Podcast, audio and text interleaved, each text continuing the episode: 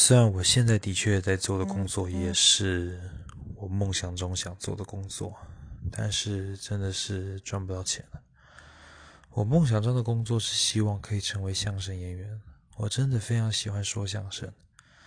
说相声是一件很快乐的事情，你可以把很多很多的东西放进你的段子里面，你可以透过你跟你搭档就两张嘴的办法，可以让全场所有观众哄堂大笑。